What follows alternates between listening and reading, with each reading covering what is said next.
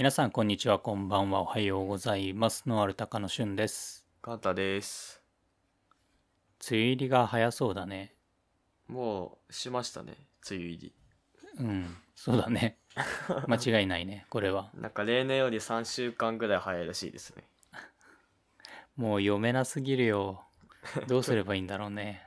去年は遅すぎたのに今年は早いっていう。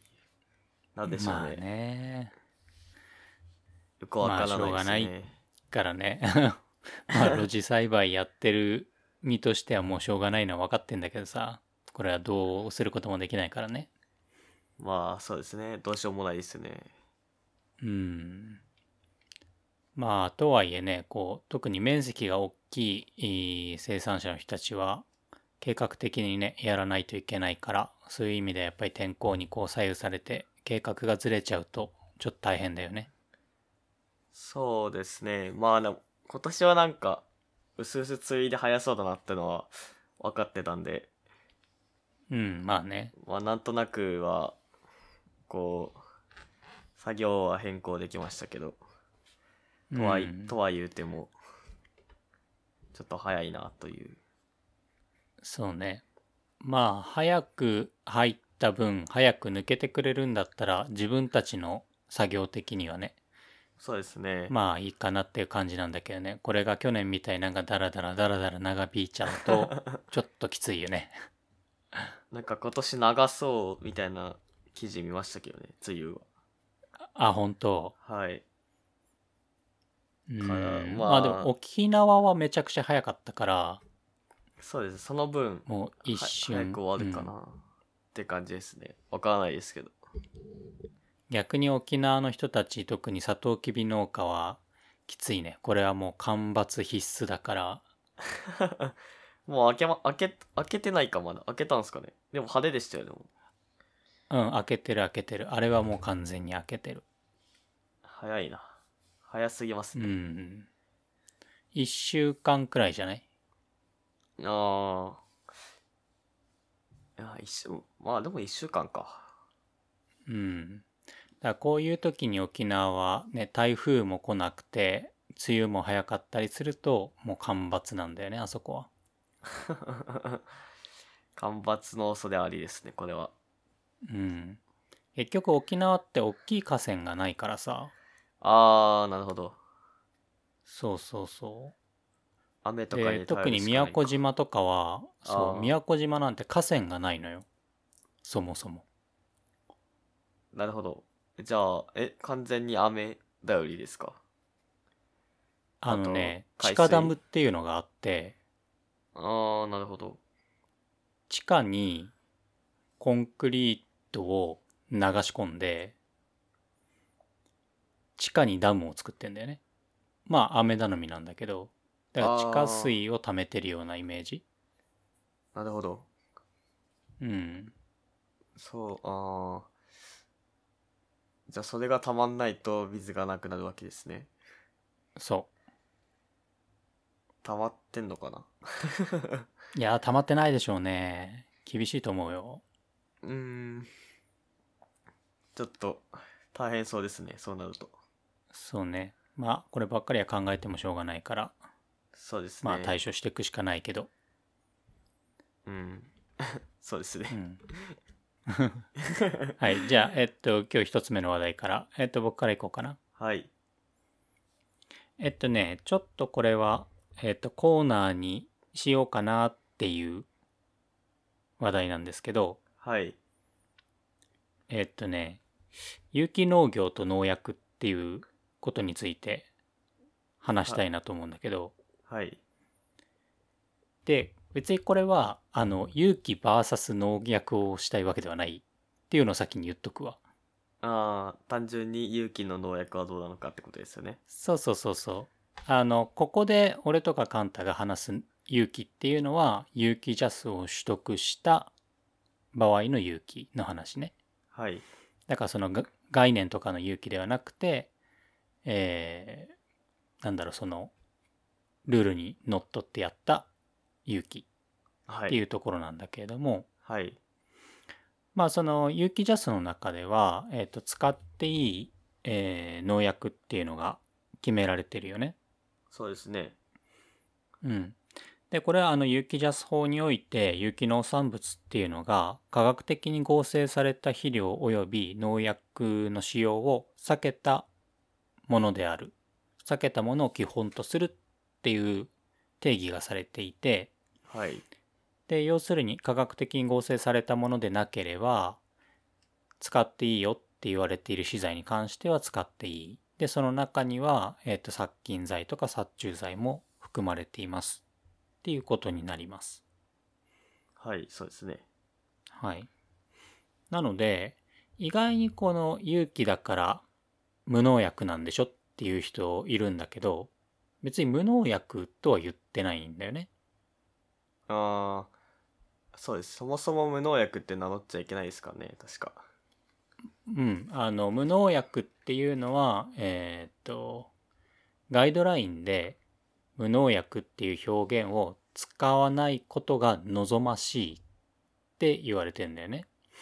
でこれはあの有機のガイドラインではなくて特別栽培のガイドラインに載っているものなのでまあ使ったところで使わないでくださいって多分直売所とかでは言われると思うんだけどうん。別。にそれが何か法律に違反しているっていうわけではないから何か罰せられるっていうことはないんだけれどもただやっぱりその無農薬っていうものをまあどうやって担保保証するのかっていうところはまあ決まってないからそういう曖昧なものはまあ使わないことが望ましいっていうことになるんだよね。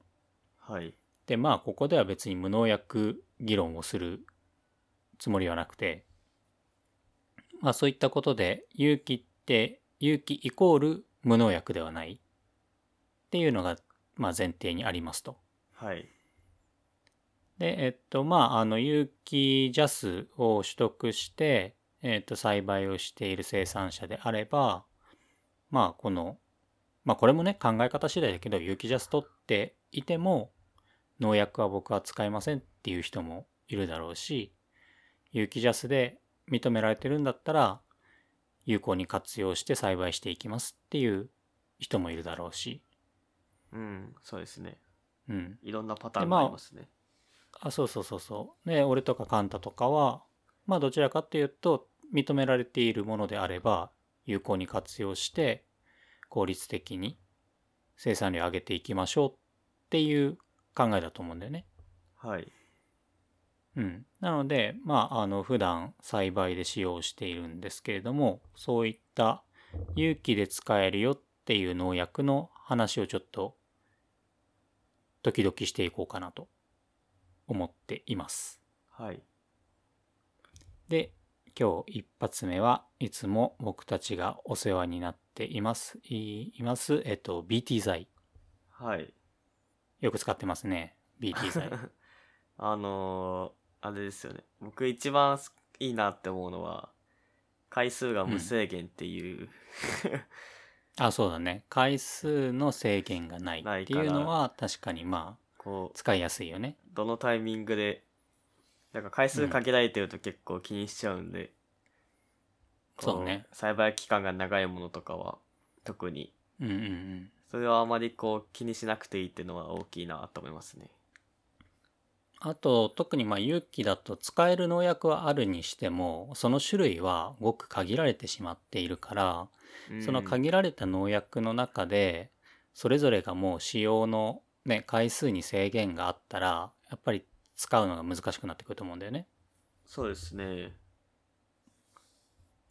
でまあそういう中でこの BT 剤っていうのは今言ったようにまあ使用の回数に制限はないからまああの1週間に1回とかね定期的に撒いていくことでどうしてもこう速攻的に効くものではないからどうしてもこう被害は出てしまうんだけどもそういう被害を、えっと早期に抑えることができるっていう意味では、まあ、有効なのかなと思います。はい。で、まあ、そもそも BT 剤って聞いたことない人とか、名前は聞いたことあるけど使ったことない人とかいると思うんで、まあちょっと BT 剤について話したいと思います。はい。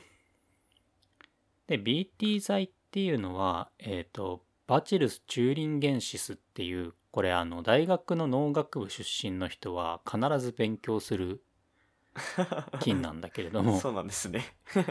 そうまあバチルス菌っていうこう種類の菌がいるんだよね。はい。でまあバチルス・チューリンゲンシスなのでその頭文字を取って BT とはい。呼びます。はいで。これがまああの30年以上前からこうアメリカで使用されていたあの、まあ、生物農薬だよねうん、そうですにね。なるんだけれど生も物農薬。そう生物農薬ですね。でまあどういう農薬かっていうと、まあ、この BT 剤っていう、まあ、その菌の、えっとまあ、胞子であったりだとかあとはその菌が生成するタンパク質っていうのを、えっと成分にした農薬になります。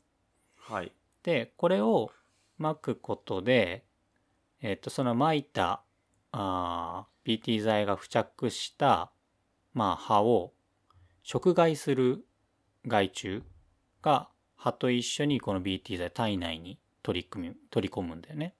はい。なのでもうある意味こう食べられること前提てか食べてくれないと中に入っていかないのでうん。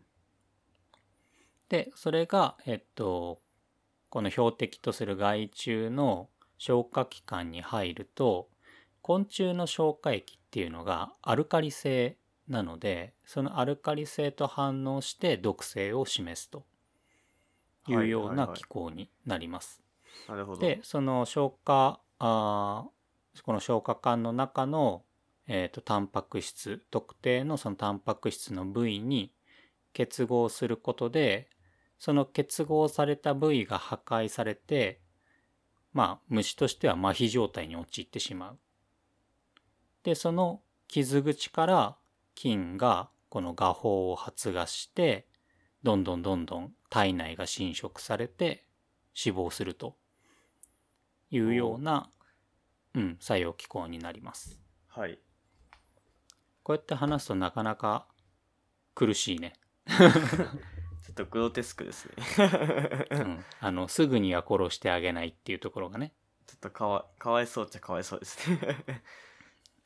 なのでまあこの食害した害虫が、えーっと死亡するまでにはだいたい23日かかるはい。っていうような流れになるのでさっきも言ったように速攻的に効くわけではない撒いてすぐその害虫が触れたからといって死ぬっていうわけではなくてあくまで体内に取り込んでその消化管の中のタンパク質に結合してそこからどんどんどんどん菌が体内に侵食してやっと、えー害虫を殺すっていうような薬剤なので、まあ、どうしても時間がかかってしまうっていうのはあります。うん。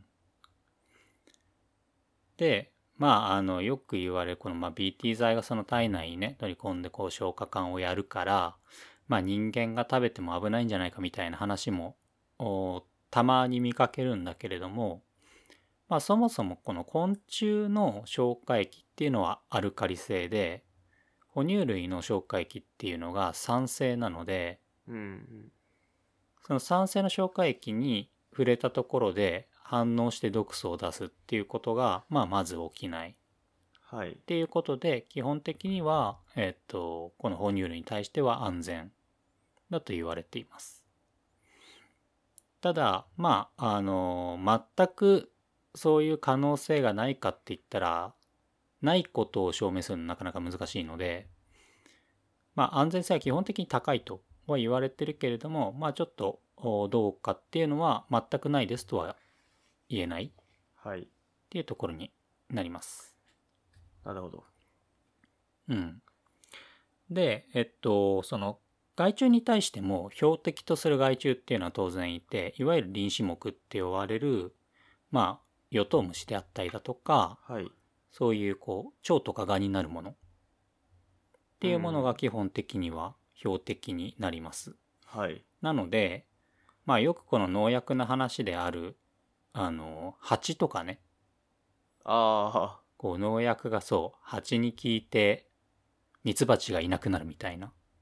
っ。ていうのは結構観光で使われる農薬では話があるんだけどもまあそれはもちろんねそういう可能性はあるからそういう話になるんだけれどもこの BT 剤に関して言えばその食害して体内に取り込むっていうさっきの機構がその大事になるのでミツバチみたいにこのなんだろうなこの樹液っていうかその液を吸うような虫に対しては効果を示さない。示しにくい。ああまあっていうたことが、うん、確かめられてる。葉っぱ食べないとしダメですかね。そうそうそうそうそう。うん。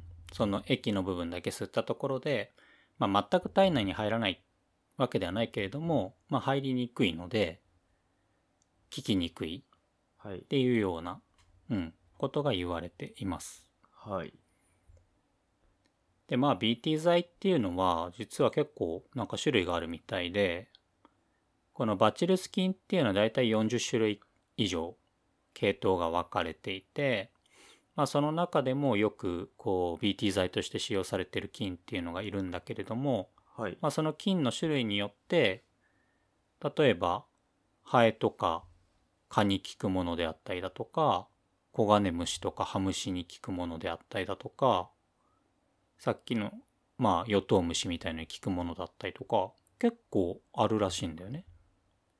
えー、あんま聞かないですね。ヨトウムシとか、まあ芋虫系はよく使いますけど。そうそう。だおそらくね日本で使われているものあと海外で使われているものっていうのは違うからああなるほど例えばさっきのハエとかそう蚊を対象にしたものは結構欧米とかでは使われているものらしいんだよね。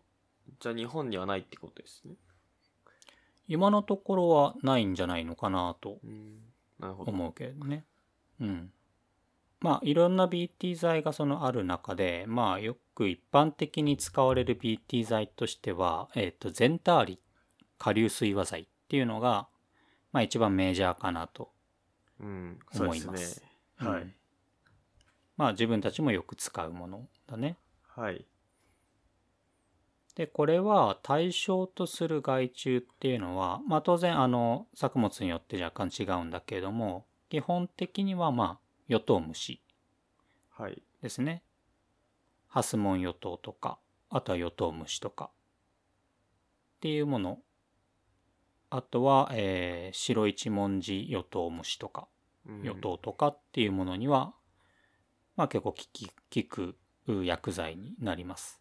はいで、あとは、えっ、と、大タバコガ。トウモロコシだったら大タバコガとか、まあ野菜だったらコナガとか青虫にも効果を示すことが知られています。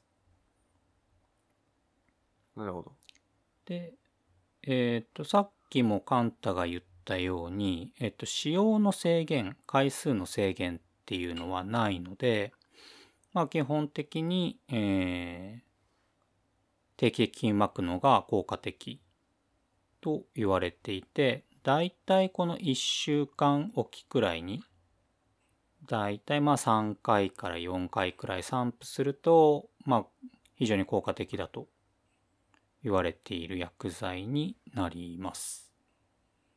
で、特別なね、こう注意点っていうのはないんだけれども、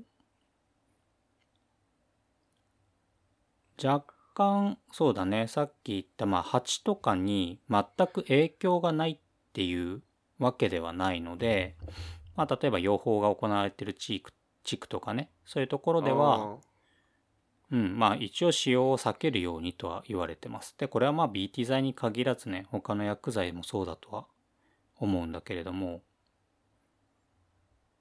あれゼンターリってうん。なんだっけ？あのボルドー系と混ぜちゃいけないんですよねあ、そうですね。確かえっと、ゼンターリは、えっと、まあ、さっきも言ったように、アルカリ性と反応して毒性を示すものなので、まあ、ボルドーっていうのが基本的にはアルカリが強い薬剤になります。なので、こういったアルカリの強い農薬とか、あとは葉面散布用のアルカリの強い肥料だったりとかそういったものと混用するのは避けてくださいとは言われてるねそうですね。うんうん。まああとはそれくらいかなうんそんな感じですねなのでまあ割とそのなんだろう特にこの農薬有機で使われている農薬を使うっていうことにまあそんなにこう否定的じゃないはい。有機農家の方は、まあ結構使ってるんじゃないかなと思うし、まあもし今からそういう有機でやってみようかなって思ってる方は、ぜひこういう BT 剤っていうのは有効に使うと、まあその害虫の被害を早期に抑えることはできるかなと。で、まあ自分たちが使ってみての感想だけれども、まあ BT 剤に限らずだけどどうしてもこのヨトウムシとかがある程度成長しちゃってから撒いてもまあほとんど効果はないね。うん、そうですね。基本、あくまで、こう、全ターリを予防目的で使ってるんで、うんうん。こう、大量発生した場合とか、まあ、それこそ大きくなった場合だったら、ちょっと効果薄いかなとは思いますね。そうだね。でもまああのこの薬剤の使用法のところにも発生の初期に散布するようにっていうのが書かれてるのでまあ何でもその発生がねどうしてもこう甚大になってくると有機で認められている農薬では太刀打ちができないうん、のでそうですね。まあ例えばその自分たちも栽培してるまあブロッコリーとかねそういうのをやるときは、えっと定食前に1回散布してまた1週間後に散布してとかっていう形でうんまあ定期的に散布すると、さっきも言ったようにまあ未然に防ぐうん、ってい。うことをまあ心がけてやるのが大事かなと思います。そうですね。あ、うんあと、全ターリは安いので、比較的薬剤の中では、ね 使いやすいかなと思いますね。確かにね。まあ、あ、あのー次回か、まあそのうちまたこう紹介してないけど、スピノエースっていうね、このヨトウムシとか、はい。コナガとかに効く、まあ薬剤があるんだけれども、それはこう、ある程度の即効性は示せるんだけど、やっぱり薬剤の金額としては高いし、3回までっていう風に使用制限が決められているので、うん。まあそういうスピノエースとゼンターリとかねこう併用してうまく使っていくとまあより効果は高いのかなと思います。そうですね。まあ多分観光農業やってる人とかは、いろんな農薬を組み合わせて使ってると思うんですけど、そうだね。まあ有有機というか、いそのジャスで使えるものも同様で、うんいろんな薬剤をこう組み合わせることで、やっぱ効果って効きやすいかなと思うので、うんうん。BT 剤も他にもあると思うんで、それもなんか買いながら、試しながらやるのが一番いいのかなと思いますね。なんかこの農薬ってまあきちんとその使用方法をね守って使えばすごく有効な資材だと思うしまあ俺は基本的に農薬否定する立場ではないので全然あの有効にこう使っていけばいいのかなと思うんだけれどもただこう自分が勇気をやっていく中で良かったなって思うのは農薬を使うのってやっぱりかなり神経使うなって思うんだよね。えーそれはその使用のその制限であったりだとか回数の制限であったりだとか。何の農薬と併用していいとかそういうのって結構難しいじゃんね。難しいですし、使えない野菜とかもあるんで、そうそうそうこの野菜は、この野菜しか使えませんみたいな。うん。結構難しい。で特になんかその単一品目でね大規模でやってるんだったらまだしも多品目でやっている農家さんとかってさはい。隣で何をやってるかっ何を栽培してるかっていうのにもちょっと神経をうん。ね、あの、光らせなきゃいけないのかなと思うんだよね。そうですね。ドリフだからトしちゃって。そうそうそうそうそうだからそういうなんか自分は勇気をやったことでまあそういう今、まあ、全体の話はしたけど農薬に対してのこうなんだろうそっちに神経を割かなきゃいけないっていうことがほとんどないからそういう意味ではなんか良かったなって思うんだよね。ああ、まあ。そっちでな頭を悩ませることもないからね。そうですね。うん。まあ逆に、あの、使えなくて、虫がどんどん発生しちゃって、あーっていうこともあるけど、どっちを取るかなんだけどね。なんか僕そっちの方が、今まで勇気やってきてなかったんで、うんうん、うん。この、いや、それこそ、今回は虫ですけど、病気とかも、うん、この薬剤があれば 防げるのに、みたいな。けど、うんうんうんこう、有機ジャスで使える農薬はまあ限られてるんで、この少ない武器でそう、ね。その大規模の野菜を作るっていうのはなかなか難しいなと思って、そうだね。どこで食いと、この病気とか虫を食い止めるのかが、こう早めにやるのがやっぱ大事だなと思いますね。うんうんうん。うん。だからもうある意味その発生させない大規模に発生させないっていうことをまあ前提においてねこれはまあ観光もそうなんだとは思うんだけどうんよ、り一層そういうことを考えて限られた手段の中で効果的にやっていかなきゃいけないっていうのはまあ勇気の考えなきゃいけないところだしまあ難しいところだし面白いところでもあると思うのよ。そうですね。うん。まあだから今後その有機農業を、まあ農水省が言ってるように増やしていくんであれば、やっぱりこう有機ジャスで認められた資材を有効に使ってある程度規模感を持って栽培する農家っていうのが増えてこないといけないだろうし、まあそういった時に、まあ正しくね、今まで有機でやってたけど農薬は基本的には使ってなかったっていう人もまあきちんとその使用のルールにのっとって正しく撒いていくことが大事だし、うん。うん、その時に今まで考えていなかったこの農薬の使い方っていうのも考えなきゃいけないからなんか有機だから農薬の知識がなくていいっていうわけではないと思うんだよね。そうですね。うん。むしろなんかそういう農薬、有機の農薬をさ、指導してる JA みたいなとこってないじゃん。ああ、まああんまりそうですね。聞いたことないですね。あ、あるのかな？あるんだろうけど、そもそも、聞いたことはないです、ね。有機でこんな農薬使えますみたいな話をしてる人は俺は聞いたことがないし、なんか、まあやっぱそこはあれですよね。勇気はあんまり農薬を使わないっていうイメージがついちゃってるから、まあね、まあ生産者の方も大っぴらには言いたくないうん。っていう心理もあるんだろうけどね。やっぱそこが、まあそれはあの生産者もそうですし、やっぱ消費者としてもギャップがあるんじゃないですかね。うんそうだろうねまあ消費者として見れば勇気だから無農薬なんでしょってやっぱり思ってるところはあると思うんだよね。まあその農薬が悪っていうイメージがちょっとついちゃってる部分もあると思うんで、うんうんうんうん。まあだから勇気のものをまあ食べるとかいう理由の人も多いと思うんですよね。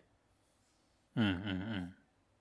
しそもそも多分有機ジャスまあそもまあジャスを知ってる人は少ないですけどジャスを知ってても農薬を使ってい、そうジャスでも農薬を使っていいってのを知ってる人も少ないと思うんですよねそうだろうね。からなんか難しいですよねまあね、だからそのさっき言ったその農有機農家まあ有機農業の耕作面積を25%まで引き上げる2050年までにっていうのがはい。まあ一つの目標になってるけれどもその中でえっと化学肥料とか農薬の使用量を減らすっていうねうん。話もあるじゃんね。ありますねこの農薬には有機ジャスで使われる農薬は含まれるのかな？でも科学あれ科学的の科っ学的て書いてあったっけ？科学的農薬ちょっと待ってくださいねそうです化学農薬の使用量半減ですか？ああなるほど。ってはいいうことは、えっと BT 剤は大丈夫。BT 剤は大丈夫ですね大丈夫です。定期的に巻いて大丈夫です。定期的に巻いて大丈夫です科学的ではないので、だからそこを農薬って縛らなかったのはやっぱりある程度この有機ジャスで認められている農薬を使用しての栽培をする生産者の数を増やすっていうことが前提となってると思うんだよね。まあそうでしょうね多分うん。完全無まあ農薬、そうしないと増えないよね。いや増えないですよなかなか難しいと思うんでうん。うん、使えるものは使うっていう考えがあると思うんでうん。まあそんなところでえっとまあ有機といえども使える農薬があってそれを有効的に活用していくのは僕はあの栽培方法としてはいい栽培方法かなと思うのでちょっと定期的に有機でこんなのが使えますよっていうのを農高のお方でも発信していこうかなと思うんでよろしくお願いします。はいはい。じゃあ次の話題行きましょうか。はいえっとですねえー、最近トラクターの盗難が相次いでるみたいでおう。でえっと今回は、えっと、新潟県の、えっと、記事なんですけど、うん。えっと、他にもあの北関東とかあと九州ですねでトラクターの盗難が相次いでますとうーん。で、えっ、と、今回は新潟県で、えっ、と、これは4月20日に出た記事なんですけど、はいはい。えっ、と、4月8日から4月20日の間、まあ、約2週間ですね。で、新潟県の各地でトラクターが計6台盗まれたと。ほう。ほうほうほう。で、特に、えっと、4月の8、9の2日間で、えっと、田植えの準備とかで使うトラクターが4台盗まれましたと。畑に置きっぱなしだったのかなえっと、そうですね。えっと、被害者の方は、えっとどと、農作業を終えて、トラクターを田んぼの脇とか、あとうんうんうん空き地ですね、に駐車して、帰宅して、翌朝来ると亡くなってたと。鍵は抜いてあったんだよね、当然ね。えーそうですね。鍵は抜いて、鍵も閉めてたんですけど、えっ、と、農道に止めてあったトラクターが盗まれて、盗まれたと。うんうんで、畑の中に、えっと、トラクターが2台あったらしくて、そのうち1台が盗まれたんですけど、うん。うん。もう1台も、えっと、場所が移動させられてた。引きずられてた。ああ、なるほど。盗まれてはいないけど盗まれてはいないけど、まあ、盗、まあ、未遂ですよね。盗まれかけてたということがあったと。いうで、で、他にも、あの、これはトラクターじゃないんですけど、えっ、と、うんユンボですね。ユンボも盗まれたと。はあ、はあ、はあ、はあ。で、まあ、その県警が注意を呼びかけてますっていう記事なんですけど、うん。どうしてもこの田植えの時期はトラクターが盗まれる。えっ、と季節らしくて、ね。でこれはなんか日本農業機械っていうなんかあるんですけどちょっとくださいね。団体があるんですけど。うんうん。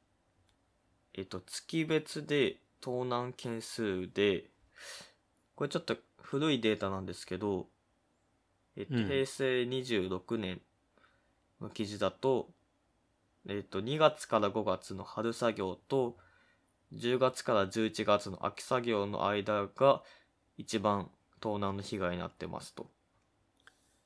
まあ結局その作業で持ち出して、作業がまあその日途中だったから、そのまま畑に置いとくとかして、ってことだろうね。そうですね。多分一番こう使う時期だと思うんですよね。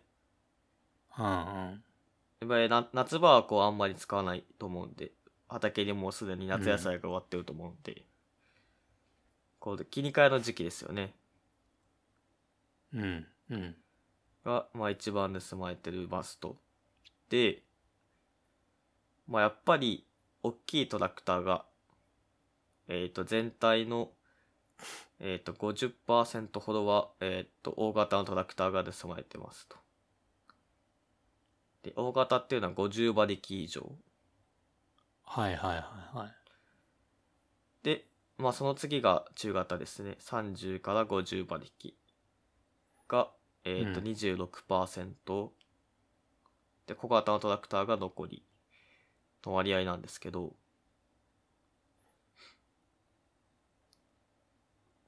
まあやっぱり大きいトラクターの方が、えっ、と、高価なので、うんうん。えーっと、盗まれやすいと。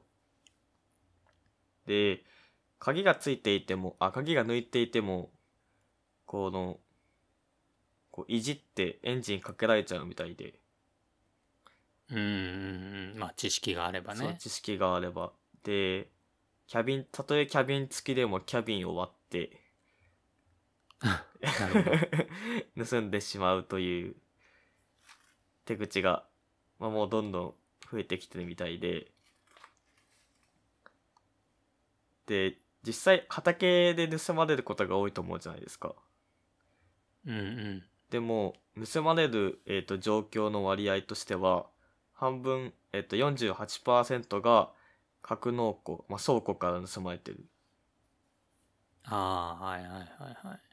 で、まあ、その次が、格納庫前と敷地からが27%。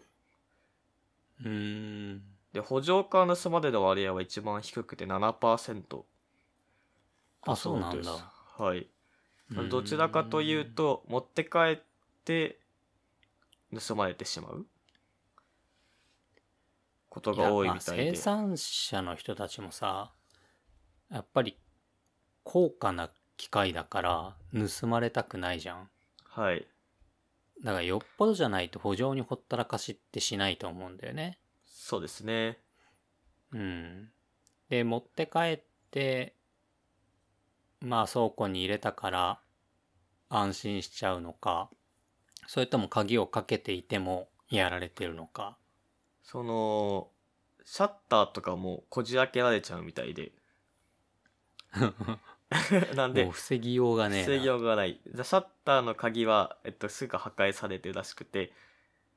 はいはいで、そうすると、多分大体シャッターの閉めとくと鍵つけっぱなしなんですよね。トラクター。ああってなるなるほどなるほとどトラクターを出されてしまうてか盗まれてしまうなんでっていうことは格納庫が自宅から離れてる場合だよねきっとね。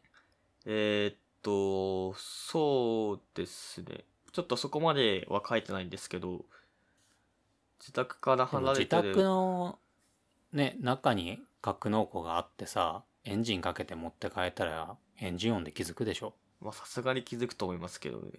気づかない、うん。気づくか気づくと思うけどな。いくらその田舎の家の庭が広いからとはいえさ。まあ音しますかね。うん。まあだからきっと新潟とかね北茨城とかだったら大規模な生産者がいるからはい。そういうところは自宅とは別に格納庫を持っていてでなるべく畑に近いようなところでね。はい。そういうとこが狙われちゃってるんじゃないのかなと思うんだけどね。まあ大体もう、なんですかね、目つけられちゃってますからね。まあそうだよね。下調べは絶対してるからね。下調べがされてるんで。で、まあ、徹底すべき対策ってのがあって、はいはいはい。えーっと、まあ、まず前提として、そもそも鍵は差しっぱにしないこと。そうだね。これはあの、もちろん格納庫の中に入れたとしても、鍵は閉めて、えーっと、あ持って帰ること。うんうん。で、えーっと、格納庫とか農道とか田畑とか、まあ、住家から離れた場所には、うんうん。まあ、なるべく置かないようにする。うんうん。やっぱ自分たちの目に届きやすいとこで保管をするのが望ましいと。で、えーっと、あと、一番有効的だと思われているのが、えーっと、ハンドルロック。はいはいはい、はい。えっ、と、えーうちの会社は、えっと、トラクターにはついてないんですけど、えっ、と、トラックとかには、えっ、と、つけてると思うんですけど、あのハンドルロックをつけとくと、まあ、そもそもハンドルが切れないんで、エンジンかけられたとしても、えっ、と、なかなか盗み出すことは難しい。まあ操作が難しいってことだよね。そうですね。なんで、あと、タイヤロックってのがあって、えっ、と、まあ、タイヤをロックするものがあるんですけど、えっ、と、後輪のタイヤの、なんていうんですかね、まあタイヤを2つともこうつなげて、まあ、動かせないようにするっていうのもあって、うん。まあ、そういう、えっ、と、盗難防止グッズを、えっ、と、まあ、つけることが一番いいと。なるほど。はい。あと、えっと、倉庫とか、まあ、格納庫前とかにですね、あの、トラックとか置くのが結構有効的らしいです。ああ、道を塞いじゃうってことね。えー、そうですね。多分大体、どうなんですか？ユニックとかでどうやって持ってかれるかがちょっとよくわかんないんですけど。なかなかうんまあ実エンジンさえかかっちゃえば、ラダーレールで乗っけちゃいますと。かでね、乗っけちゃうと思うけど、なんか、例えばタイヤロックかかってるとかさ、はい。なんか、キーが別に回せないとか、でも、なんか引っ張って持ってけちゃいそうだよね。さっき引っ張ってるって言ってたじゃん。そうですね。未遂の話で。まあ、なんで、その、なんていうんですかね。まあ、そもそも引っ張れないように、倉庫の前とかに、えっと、まあ、うちもやってるんですけど、トラックとかつけといて、えっと、うんまあ、入れないようにする。うん。これも、えっと、すごい効果的だそうです。なるほどね。で、えっと、ここまで徹底してると、そもそも盗みに来ないことが多いらしくて、うんうん、うん。まあ、確実に下調べしに来てるんで、まあ、その、盗むなよっていうアピールをする面でも、こういうことをやっとくのはいいのかなと。うん。うん。で、えーっと、まあ、今のトラクターって、最近のあの、トラクターごとにあの番号が振ってあるんで、えーっと、盗まれた場合、えーっと、すぐに、えーっと、購入したとこですね。はいはい。とかに連絡すると、えーっと、GPS で追ってくれるんで、ああ、な、あ、車両番号みたいのがそうですね。送られてるってことね。い。はい。はいはいはい。なんで、えーっと、盗まれた場合は、あもちろん警察と、えーっと、販売されてたところ、まあ、農機具屋ですね、うんうんに連絡すると、えーっと、もしかしたら、えーっと、帰ってくるかもしれない。え、それデフォルトで GPS って入ってんの？えーっと、今のトラクターは入ってますね。あ最近のですけど、あの古いやつはついてないですけど、はいはいはいはい。えー取扱説明書に多分振ってあると思います。車両番号が。うーん。で、あと、うちのトラクターもそうなんですけど、あの、暗証番号、エンジンかけるときに、はいはい。を触れるんで、えっ、と、そういう設定をしとくと、まあ、そもそもエンジンがかけられないんで、うん。そういうのも効果的かなと思います。なんか、あの、うちがね、あの、畑をやってる地域の駐在さんが言ってたんだけど、はい。いかにめんどくさいと思わせるかって言ってたんだよね。なるほど。そう、だからその、例えばね、倉庫に入るまでの道にロープ張っといて、で、倉庫には当然鍵がかかってて、はい倉庫の前にそもそもトラックが止まってて、で、トラクターには鍵がかかってて、暗証番号を入れなきゃいけないとか。で、タイヤロックがあるとか、ハンドルロックがあるとかってなると、一つ一つは破るのがそこまで、プロのね、泥棒からしたら難しくないものであっても、それが何重もあると、めんどくさくなる。はい。で、そうこうしてる間に見つかるっていうリスクも高くなるから、嫌がるとは言ってたんだよね。ああ、そうですよね。うん嫌ですもんね。そうそう。多分いかにそれって同時に、そう、あの、持ち主もめんどくさいと思うのよ。そうですね。うん。まあ、めんどくさいからやらなくて盗まれることが多いと思うんですけど。そうそうそうそう。だからそれをもうめんどくさいと思っても、これを盗まれるくらいだったらマシって思って、毎日しっかりやっておけば、盗まれるリスクっていうのはだいぶ下げられるとは思うんだよね。そうですね。まあやっぱ意識することがすごい大事かなと思いますね。で、えっと一応なんか平成25年から運用されてるらしいのがあって、農業機械盗難情報共有システムってのがあって、うん。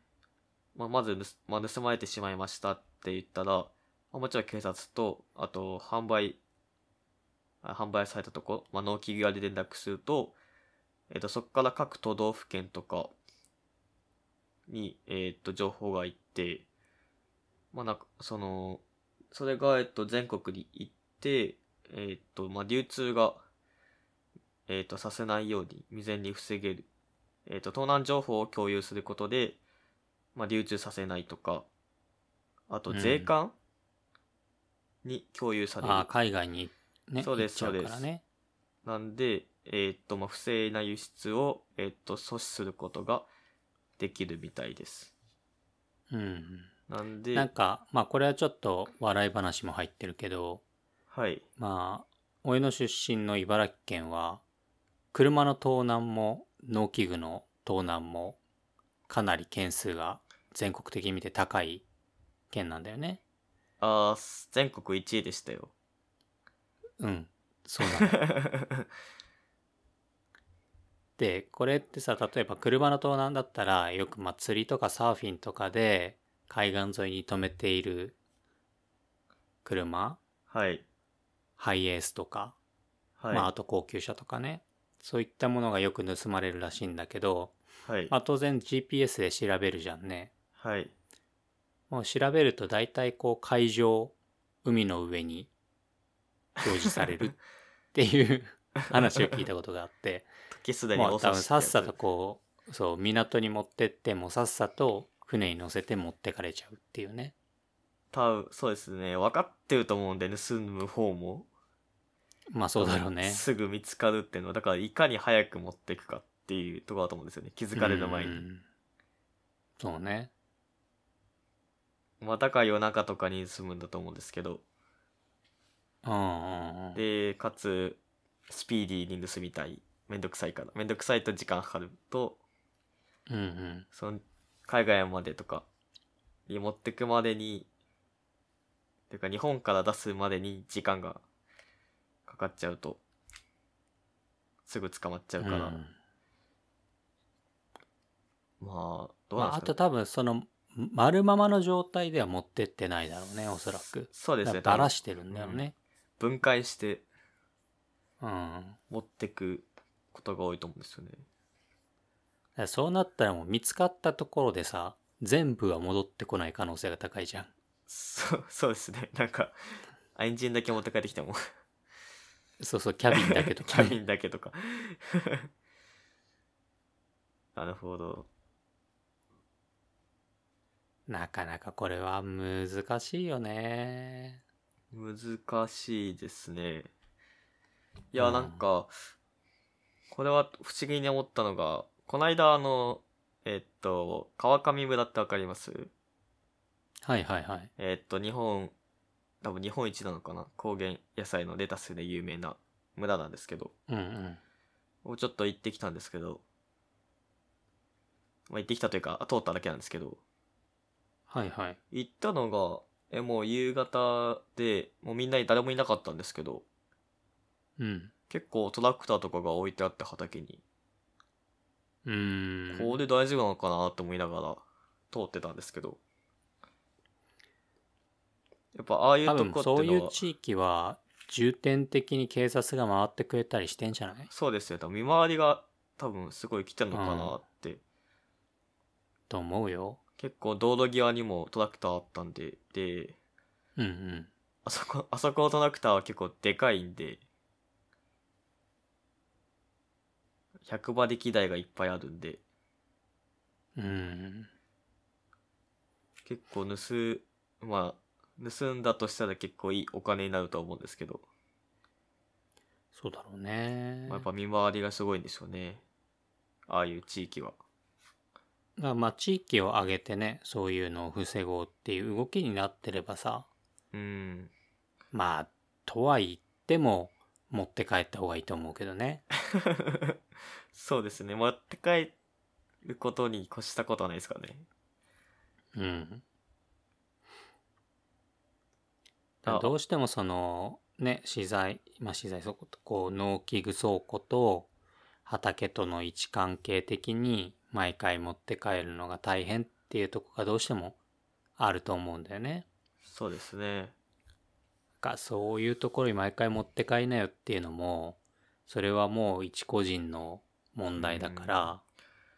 うん。まあ。しょうがないねって思うところもあるけどただやっぱり盗まれたくないっていうんであればさっきも言ったように自分もめんどくさいかもしんないけど盗む相手もめんどくさいって思うようなことをやるしかないんだよね。うん。でも油断した時が一番怖いんで。うんうん。そうだね。まあなんでちょっとこれからの季節は盗難が増えるので、うん、まあ、特にちょっと皆さん気をつけて。まあ年中気をつけるのがえーっとそうなんですけど特に気をつけてもらって盗難を防ぎましょうっていう回です、前さなんかそのうちの嫁さんとそういう話をしたのよはい。農機具の盗難についてね。でもともと普及員だから。ああそっか。はい。そしたらなんかその全国の普及員の勉強会みたいな時にはい。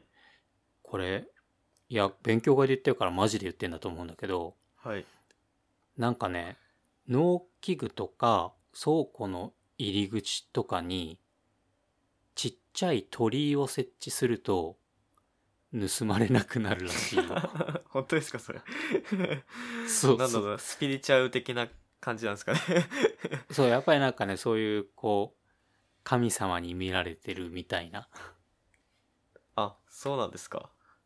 そうものを感じると心理的に盗まなくなるっていうのがあって あの普及員の人たちが割り箸を赤く染めて作ってたらしいよ。それなんか面白いな。まあ、へー。それはねあの日本人だったらそういう心理で盗まなくなるかもしれないけど外国人だったら関係ないと思うから。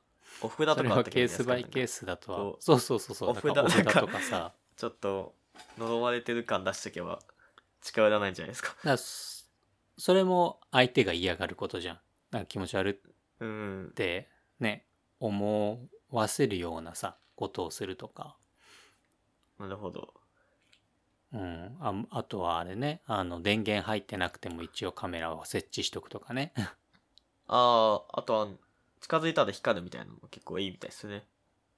そうそうそうそう。だから最近もう安くてさその何かセンサーに反応して自分のスマホに連絡が来るようにとかさ、はい。いくらでもあるじゃんそういうのが。そうですね。だからそういう簡易的な防犯システムでもいいから入れてみるとまあ違うかもしれないね。あんまりこう安いとさうん。ちょっとこうネズミが通った猫が通ったでいちいち連絡入ってきちゃうけどさ。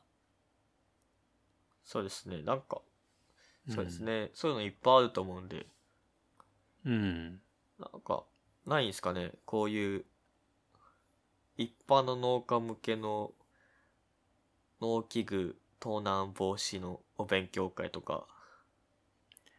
勉強会はでもそれこそその地域の普及員とかそういうのがこう全国の盗難の事例とかも交えながらね講習会したりっていうのはあると思うけどね。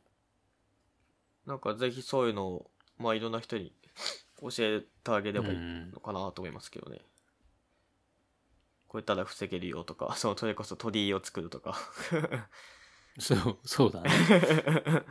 全然知らなかったのでへえいや知らないでしょ鳥居って何って思ったもん。冗談でしょょって思ったけど割とこうマジなトーンで言われたから やってみようかなと思ったけどね。やってみますかうちもじゃあ鳥居作りますまあ鳥居作るくらいだったら別に作れるけどね。割り箸でいいのかなうん。でもさ、世の中さ、賽銭箱盗むようなやつもいるからさ、あー確かにうーん。いや、自分たちがね、逆にその、こんなんあれだけど、泥棒だったとしてさ、鳥居でひるむかっつったらひるまないと思うんだよね。うーんお札とかの方が怖いですけどね僕はうん。お札お札いっぱい貼ってあったらまあなんかね。けど盗むって多分多分相当覚悟を決めてきてるからそんな簡単に。に引き下がらないと思うんですよねだからやっぱり何重にも嫌なめんどくさい思いをさせるのがやっぱ一番効果的だと思うよ。なんか二重三重にもこう念には念を入れて対策するのがそうそうそうそ一番いいと思うんでう。うん。なのでまあ皆さんこうめんどくさがらずにそうですね対策をするのが、うん、一番いいね大事じゃないですかね。うん。皆さんお気をつけてはい。気をつけていきましょう。まあ忙しい時期だからね、どうしても、まあ、そうですね自分たちもそうだけど、こう畑作業がね、夕方で終わらない時があるじゃん。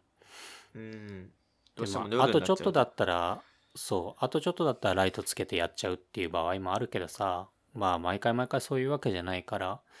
まうん。あ畑にね置いていかないといけない状況もあると思うんだけど。まあそういう時でもなるべくこう人目につかないとこに移動させるとかね。鍵は絶対に持って帰るとか。できればハンドルロックを買っておくとか。まあまあ。そうですね。ちょっとした工夫でも変わってくると思うんで、そうだねできうる処置を取った上でまあうんそれでも盗まれてしまった場合は警察のお世話になると。そうですねなるべくはい。気をつけるということですねはい。まあ忙しいけど気をつけていきましょう。はいはい。じゃあ、えっと今日はそんなところで、まああの、勇気と農薬の話は、まあコーナーっていうほどのコーナーでもないけど、定期的にこんな農薬使いますよっていうのを発信していこうと思うので、興味ある方は聞いてみてください。はいはい。で、まあ、えっ、と、先週かな。SNS 頑張ります宣言をして少し情報を発信して いますので、まあ、ノータカのツイッターの方もね、見てもらって、あの、概要欄の方にリンクも貼るように、今更ながらしたので、はい2日に1ほんと今回ぐらい。やりますはそうですね もう50回以上やってんのに、今更ツイッターのリンクを貼っていますけれども、まあ、興味ある方はぜひ見てフォローしてもらえると嬉しいです。はいお願いしますはい。じゃあ今日はこれくらいで終わりましょうか。はいはい。じゃあ今日はこれくらいで、また次回さようなら。さよなら